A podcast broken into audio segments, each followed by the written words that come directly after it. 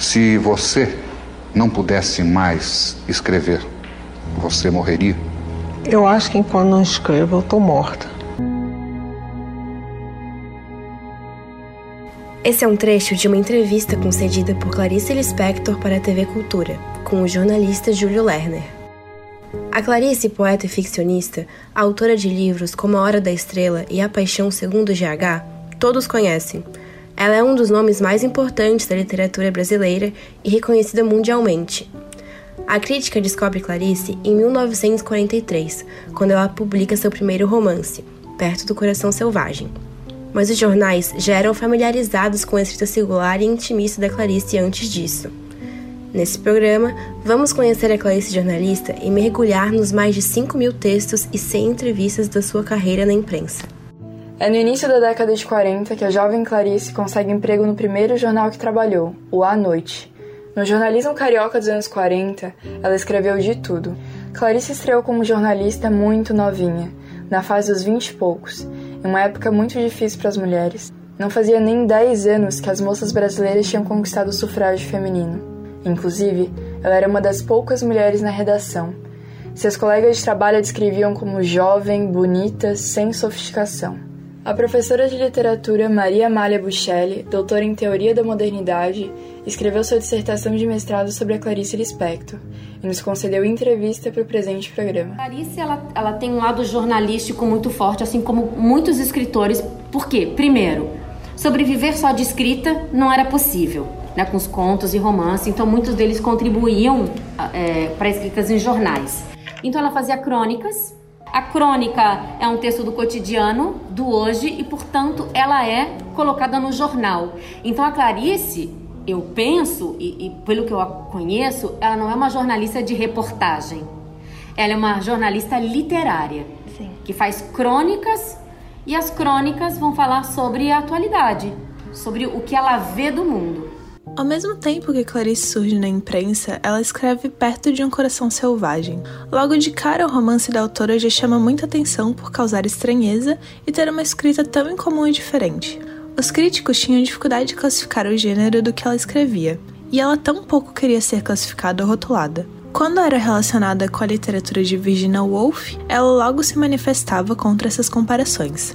Talvez por ter sido recebida com tanta curiosidade, por ter sido considerada esquisita e complexa, a Clarice ficcionista se destacou tanto e a Clarice jornalista foi deixada de lado ao interesse público e dos intelectuais. Tanay Gonçalves, mestre em literatura brasileira e estudos de gênero, formada pela UFSC, nos conta mais sobre esse assunto.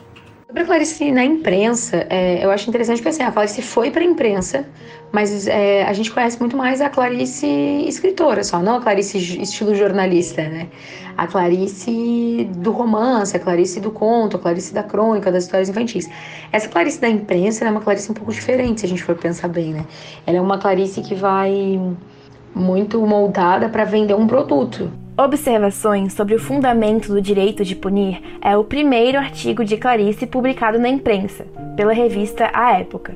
No texto, a jornalista reflete sobre relações de poder e se preocupa em defender os mais fracos. As reflexões são tidas como intimistas e sentimentais pelos amigos de Clarice. Não era nem um pouco raro isso acontecer em seus textos. Na época, ela era estudante de Direito na Faculdade Nacional de Direito, atual Universidade Federal do Rio de Janeiro. Já o primeiro texto de Clarice publicado na mídia foi uma novela intitulada O Triunfo, na revista Pur. A Pur já estava em declínio, mas mesmo assim mantinha a intenção de ser uma revista popular e contemporânea.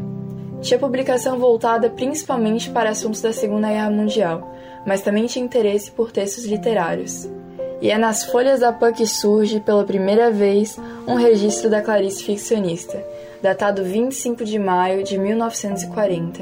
Essa novela já esboça as características que fazem da escrita de Clarice única, como o intimismo e a exploração profunda do psicológico. Sônia Rivelo, professora de língua portuguesa e literatura brasileira e portuguesa, formada pela UFSC, nos conta mais sobre isso. E ela, ela escreve sobre esse momento interior, o que vai passando dentro da pessoa. E essa, essa, essa angústia, essa perplexidade, essa busca de algo, sabe? E quando ela escreve, ela escreve de forma muito, muito original. E essa escrita é que a torna é, visceral, é que a torna forte, contundente. Nada é raso, tudo é muito profundo.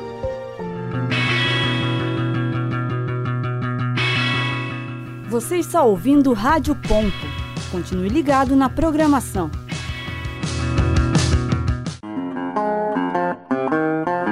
Continue ligado na programação da Rádio Ponto Um, dois, um, dois.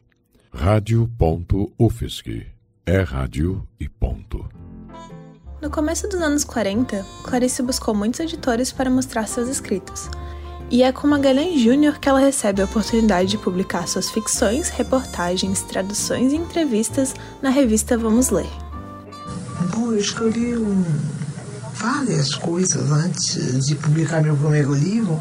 Eu já escrevia para revistas, contos, jornais, eu ia com a timidez enorme, mas uma timidez de ousada. Eu era eu sou tímida e ousada ao mesmo tempo. Eu chegava lá na revista e dizia, eu tenho um conto, o senhor quer publicar?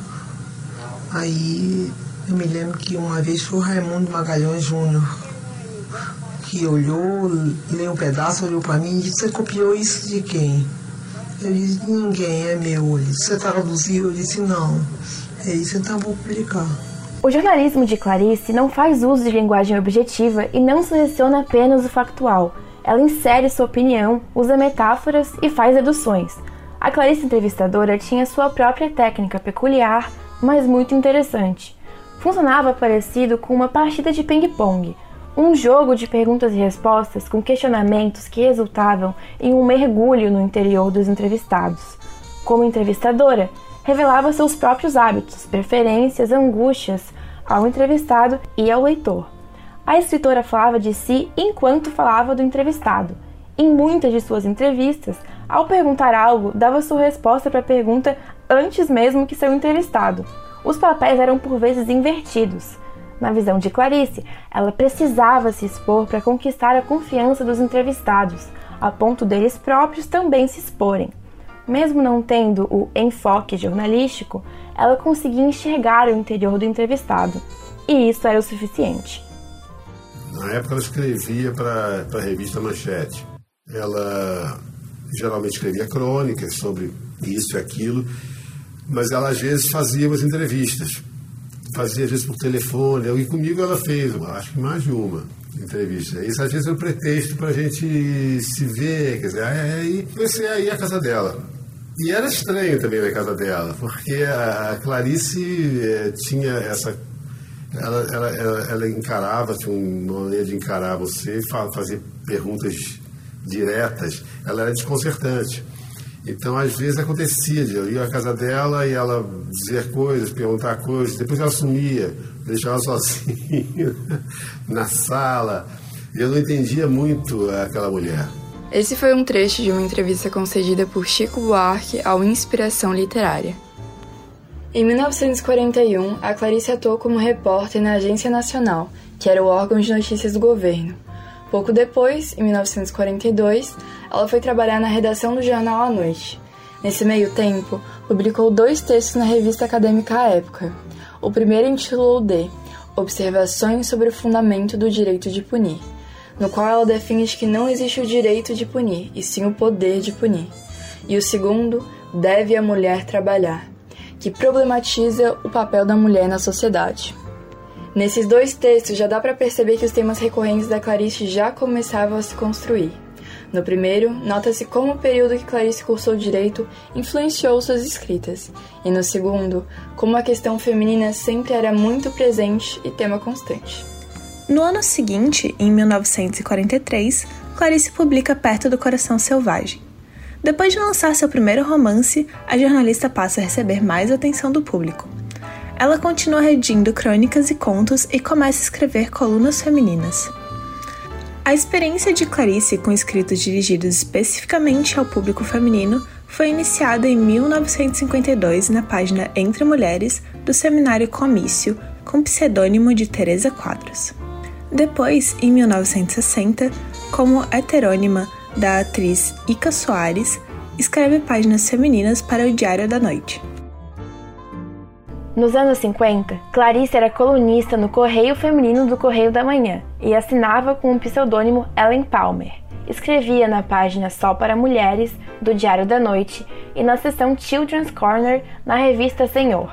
A imprensa feminina de Clarice era ficção, crônica, moda, conselhos de beleza, receitas de feminilidade, dicas de culinária, educação de filhos e comportamento mas eu percebo assim a Clarice enquanto vida, né? Não vida pessoal, e sim vida enquanto escritora, ela vem ao mundo falar sobre o que nós, mulheres, vemos, sentimos, compartilhamos do mundo e por aí vai. Após, Clarice foi colunista do Correio da Manhã e realizou diversas entrevistas para a revista Manchete. Além disso, a autora também foi cronista do Jornal do Brasil entre 1967 e 1973. As crônicas claricianas são mais que uma retratação do cotidiano. Os textos semanais eram como confissões existenciais, verdadeiras leituras da alma. O diferencial que Clarice tem em relação a outros cronistas faz com que o leitor se identifique com a escritora, que passa a vê-la como alguém comum, com sentimentos bons e ruins, assim como qualquer um. Obrigada por ouvir nosso programa. Esse tematiquinho foi produzido pelas alunas Beatriz dos Santos, Lia Capella e Lara Schweitzer, da turma 2021.2 de jornalismo da UFSC. Orientações da professora Valciso Coloto, apoio técnico de Roque Bezerra, assessoria da monitora Natália Mello, agradecimentos especiais à professora Mali, professora Tainá e professora Sônia pelas entrevistas. Rádio.UFSC. É rádio, é jornalismo e ponto.